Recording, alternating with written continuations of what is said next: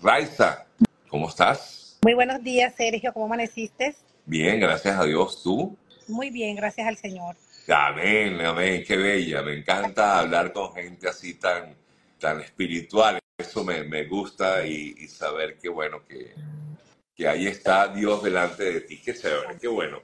Raiza, bueno, eh, para quienes no la conocen, aquí está Raiza Blanco. Ella es una venezolana que vive actualmente en Nueva York. ¿Qué tiempo tienes ya viviendo en Nueva York? Dos años, Sergio. Dos años. Sí, ¿Y en Estados Unidos? Dos años. Yo llegué a Nueva York desde el primer momento. Ok, llegaste directo a Nueva Sí, York. señor. ¿Cómo fue ese proceso de entrar Bueno, en la? Bueno, Sergio, en comparación con otras personas, yo siento que lo mío fue bastante cómodo debido a que yo volé en todo momento. O sea, no tuve que eh, pasar por tierra, eh, volé de Colombia a México, de México a Mexicali, estuve siete días detenida en migración por todo el procedimiento. De ahí, una vez que me liberaron, me trasladaron a una iglesia y de ahí mi hermano me compró el tiquete y llegué a su casa. Gracias a Dios fue como que dice sencillo dentro de Sí, todo. dentro de otros casos que de verdad han sido bastante Sí. fuertes. Eh, eh, ¿Venías de, de Venezuela directo, Raiza?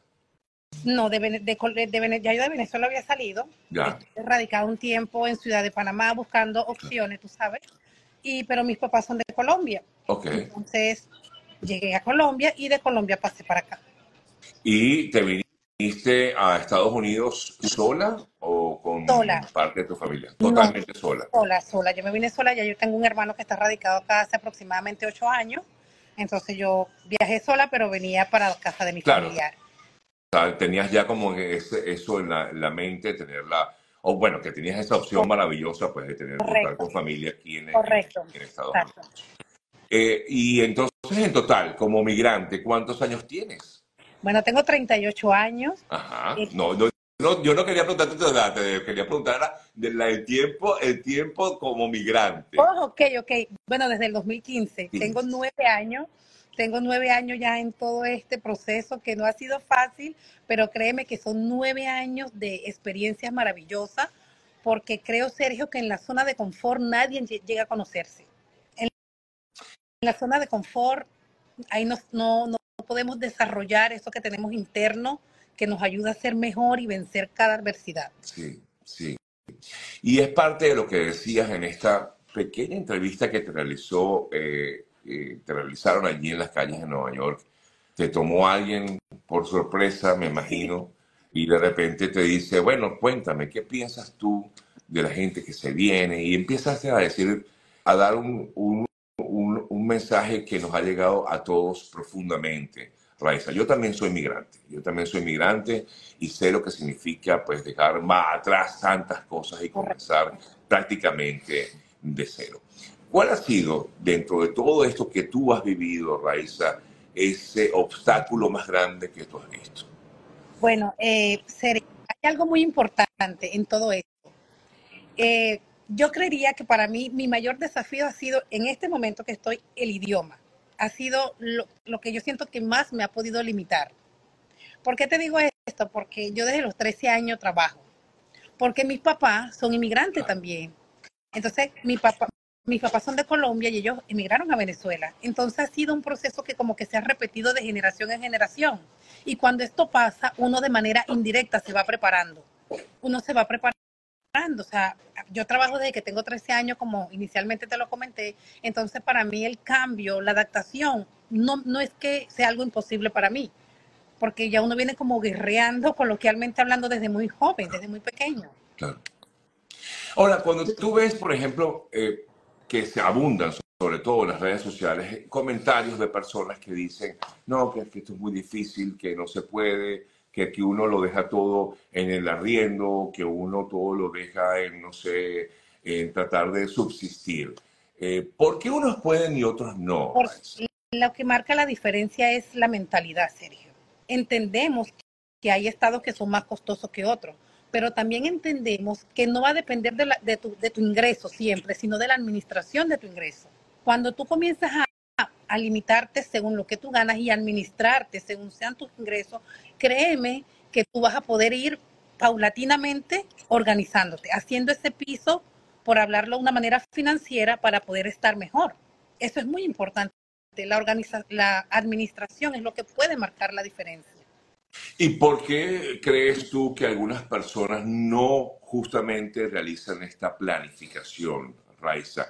¿Será que están acostumbrados, y no hablo solamente de venezolanos, hablo de los latinoamericanos, acostumbrados a que todo lo tienen que recibir casi que de forma inmediata? Eh, eso hace parte de la vanidad, Sergio. Yo creo que la vanidad juega un papel muy, o sea, yo creo que es lo que más salpica de manera negativa al ser humano independientemente de la nacionalidad que sea porque hemos escuchado Estados Unidos, el país de las maravillas, por, por, o sea, digo Estados Unidos por citar un ejemplo, ¿sí? El país de la maravilla, el sueño americano, tú llegas en el 2015, en el 2016 eres millonario, entonces ya hemos venido con ese chip, estamos bloqueados con eso. Es importante desbloquear esa, esa, esa, esa doctrina con la que se está viviendo. Es importantísimo desbloquear eso y saber que es tu sueño, o sea, es tu sueño que tú tienes que empezar a edificar no es el mío, no es el sueño global, no es el tuyo. Tú tienes que empezar a trabajar con tu sueño. Pongo un ejemplo. Mi hermano tiene ocho años, mi hermano tiene vehículos ya aquí, tiene propiedades en otro lugar, ya él está en su proceso, ya tiene ocho años. Yo no puedo llegar a competir con él, por así decirlo. Yo que tengo dos años, no tengo documento. ¿Sí me explico? Completamente. la comparación, querer imitar eh, lo el trabajo del otro, lo, lo, querer anhelar lo que el otro tiene sin pasar por el proceso, no nos va a ayudar. Créeme que no nos va a ayudar en nada, en lo absoluto. ¿Y, sientes que en este país hay oportunidades para los migrantes? Claro que sí, muchísimas, muchísimas. De hecho, yo analizaba en estos días con respecto al sistema de salud, al sistema de educación y creo, y si no estoy así, por favor, si no estoy en lo cierto, corrígeme, por favor, que Estados Unidos sigue teniendo un sistema noble. Es un sistema noble y muchos nos hemos aprovechado de eso de la manera incorrecta. Sergio, de la manera incorrecta, porque llegar a una nación donde tú no tienes ningún tipo de documento y que te den un seguro médico sin tener que pagar ni un dólar, eso hay que agradecerlo. O sea, hay que agradecer eso. Entonces, si me estás dando la salud, déjame, yo me busco el empleo, yo me busco los alimentos. Claro. O sea, si tú me estás dando vivienda dos meses, tres meses, déjame, yo me pongo diligente y me consigo un dinerito y yo me mudo. Claro. Porque ya tú, ya tú de, uno, de una u otra forma, aunque entré de manera ilegal, me estás ayudando como ese trampolín que yo necesito para seguir avanzando. Entonces estamos siendo como aprovechados, diría yo, no sé si es el concepto correcto, pero yo de verdad le pido a Dios que quite todas esas velas, esos velos, perdón, y que la gente pueda despertar y, y aprovechar esta oportunidad que aún tenemos, que sí se puede salir adelante. No, claro que sí se puede salir adelante y hay muchísimos ejemplos y tú eres un, gran ejemplo de ello, ¿no? Poco a poco has venido trabajando. Tú decías que llegaste, eh, llegaste y bueno, lo primero que hiciste fue, eh, claro, ¿qué vas a hacer? Bueno, voy a, voy a vender unas arepas, es lo que yo sé hacer, me imagino que pasó por tu mente. Yo sé hacer arepas, bueno, déjame vender estas arepitas, ¿no? Correcto, correcto. Y poquito a poco poco has ido logrando. Hoy día, ¿a, qué te dedicas? Si puedes contarnos, por supuesto. Bueno, yo tengo un carro de comida rápida en el Alto Manhattan, efectivamente en la 204 con okay. Claro, vamos, claro, vamos a hacerte la promoción. Tienes un food truck. Sí, ahí, yo vendo pastelitos venezolanos ahorita en el invierno porque no puedo vender ahora las arepas porque como tengo que prepararlo al instante, el frío no me lo permite, se me congelan las manos. Entonces tengo pastelitos venezolanos, jugos naturales, de verdad que ahí voy, poco a poco, Sergio. haciendo el punto. Sí, sí. ¿Y, y, cómo estás haciendo con el inglés? Porque en Nueva York, si bien es cierto que hay una gran comunidad latina, pero la mayoría habla solo inglés. Bueno, Sergio, es que tú sabes que tú vas aprendiendo de lo que estás consumiendo. El sistema de los niños. Los niños aprenden el inglés sin saber escribir. Entonces ya yo escucho chicken, beef, Jamón, y ya yo sé, ya yo estoy ahí, ya yo tengo mi oído esperando. ¿Y te defiendes, Raiza? ¿Te defiendes? Mira, yo me defiendo con la boca y con las manos, hago señas. Mira, yo no, yo no dejo que nada de esto me limite, Sergio, pero nada de verdad.